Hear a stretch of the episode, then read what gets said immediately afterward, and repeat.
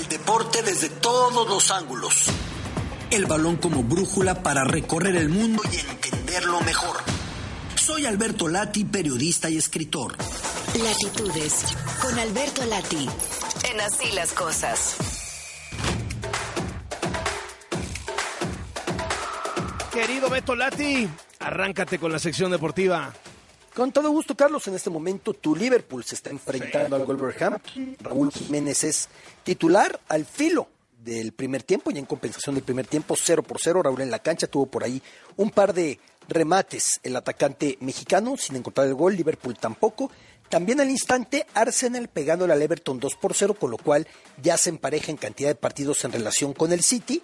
Y si mantiene la ventaja, que es de dos tantos al medio tiempo, Sevilla cinco puntos por encima de los Citizens al liderato. Queda todavía un buen trecho, quedan 13 jornadas, pero el Arsenal manteniendo el pulso. Carlos, desafortunadamente ha fallecido horas atrás Just Fontaine, uno de los propietarios de los récords imposibles. Anotó 13 goles en la Copa del Mundo de 1958 y mira que por entonces eran 6 partidos al participar. Eran 16 Y pudieron haber sido 14, ¿no?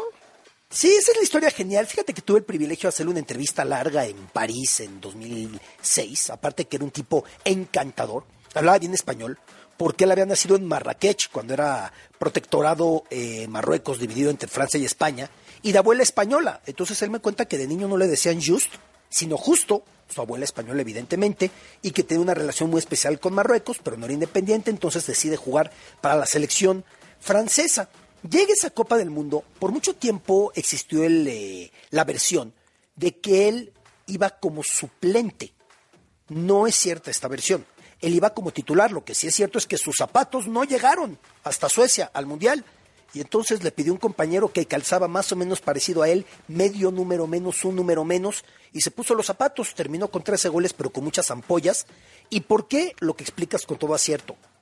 Que pudieron ser más para entender cómo no se le daba importancia a esto. En el duelo por el tercer y cuarto lugar de aquella Copa del Mundo de la selección francesa, decide no tirar un penal. Hay un penal favorable a la selección nacional de Francia. En ese partido, por el tercer lugar, terminó por anotar el gran Jules Fontaine frente a Alemania Federal cuatro goles. Hay un penal y se lo cede a Ramón Copá, que era su compañero, jugando fútbol en aquel momento, un equipo que sería auténticamente de época en eh, Francia.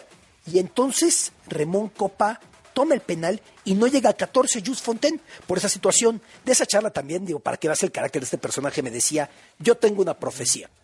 Dentro de 200 años va a aparecer una momia, se va a abrir un sarcófago y cuando le quiten las vendas va a decir, justo Fontaine sigue siendo el récord man de los goles de mundiales. Y es que él mismo sabía lo complicado que es y lo complicado que va a ser que alguien llegue a 13. Si ya llegara a 8, parece titánico, más de un gol por partido.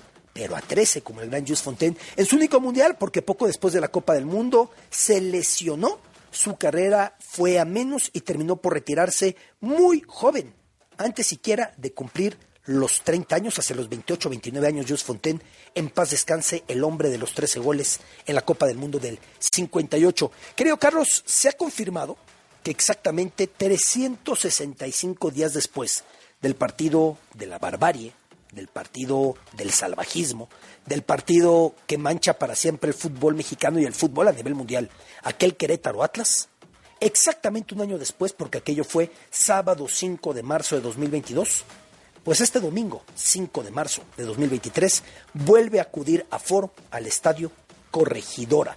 De las personas que fueron detenidas, muchas ya han salido de prisión y se mantiene el mensaje y el protocolo, ojalá que se consiga, de que no puedan acceder al estadio por un lapso de entre 3 y 5 años, según el caso de cada cual. Así que Querétaro volverá a tener afición en sus gradas, ojalá que sea con las medidas adecuadas, ojalá que sea con aprendizaje, ojalá que ahora sí se entienda y se logre ir hacia adelante eh, asumiendo la responsabilidad de lo que pasó y para que no se repita.